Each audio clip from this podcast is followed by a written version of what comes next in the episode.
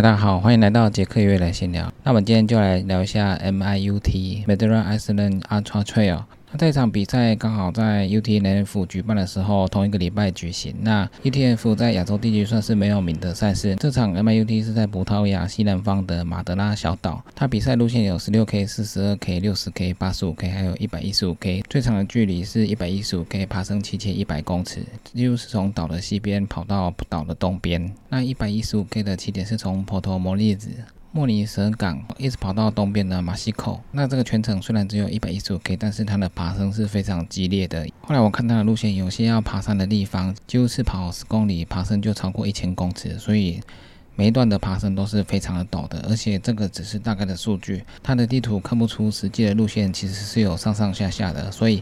边爬升还要边上上下下，这个爬升真的是非常的激烈。那它的一百一十五 K 左右限时三十二小时就要完成，所以也是有一定的难度。而且在这种小岛上，有时候天气是非常炎热的，日夜温差可能也非常大。葡萄牙这个地方离我们实在是有一点距离。不过这次因为有一些国际知名的精英选手参加，所以如果有常常参在看越野赛事的人，应该就会注意到这场比赛。这场最有名的就是美国的选手金瓦斯里。那金瓦斯里是西部一百三。届的冠军。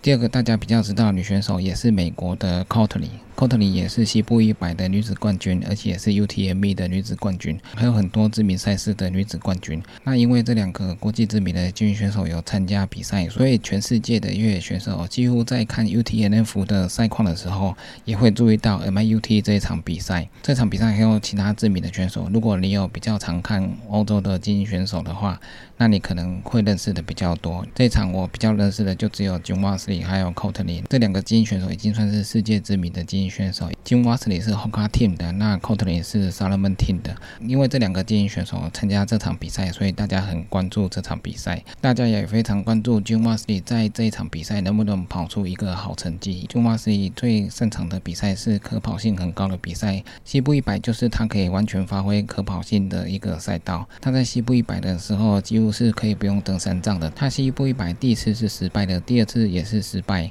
那第三次才成功。那所以他在西部一百累积了非常多的经验。后来他增加 UTMB，就是我去的那一年，二零一七年参加 UTMB 的时候。那一年天气非常冷，他跑出了第五名的成绩。但是后来 UTMB 他参加也有弃赛的时候，所以他目前也算是正积极的在累积他的越野赛的经验。金旺斯林，我们看他越野的跑法，一般都是步伐比较大，那跟我们一般的认知比较不一样。选手跑的步伐一般不会那么大，但是金旺斯你可以在陡坡的时候一样用。比较大的步伐在前进，这是因为他个人的习惯的不同，可能比较陡的地方对他的影响比较大，但是陡度到多少才会影响到他，这只有他自己知道。那这一场 MUT 因为它的陡度很深，所以这一场我看他有带登山杖。他之前比赛比较少带登山杖，他就是用空手直接跑完。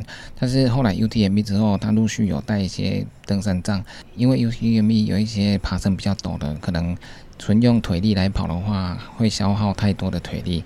登山杖跟跑步一起搭配使用的话，才能让你更减少腿力。金华斯里之前说过，在美国的选手跑上坡能力都很强，但是跑下坡的能力的话，欧洲的精英选手还是比较强，所以他也必须加强他的下坡的能力。对精英选手来说，上坡大家都会冲，但是可能会拉不开，大家都可以跟在你后面，可以看到你的地方。但是只要到下坡的时候，一旦你不敢冲，很快就会被追过去了。所以金瓦斯里也努力的在增强他自己下坡的能力。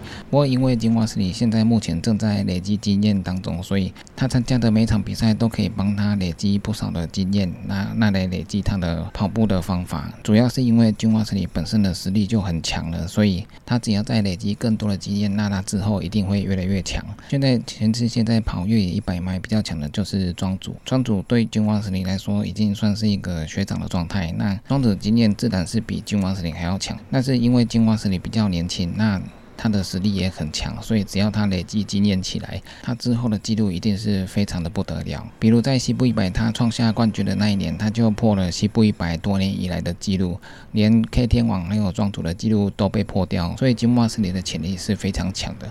那在 MIUT 这一场，金瓦斯里我从头看到尾，他。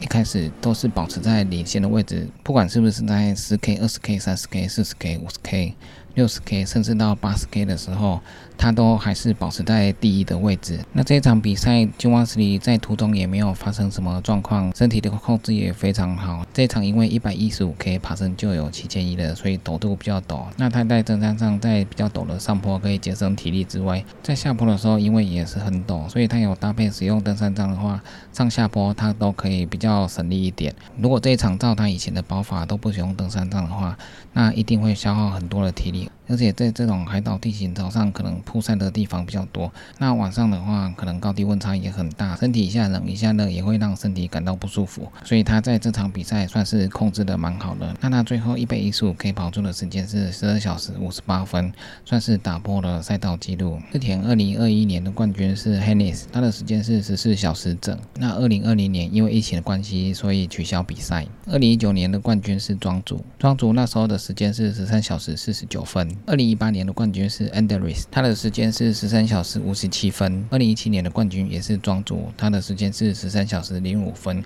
庄主在二零一七年以十三小时零五分创下了赛道纪录，在二零一八年、二零一九年、二零二一年都没有人可以打破这个纪录，直到今年的 Jim Wesley 以十二小时五十八分突破了这个纪录，而且是在十三小时之内就跑完了这个距离。所以庄主的十三小时零五分就已经好几年没有人破了。那今年 Jim Wesley 跑在十三小时之内这个记录之后，有没有人可以再突破这个记录？现在真的很难讲。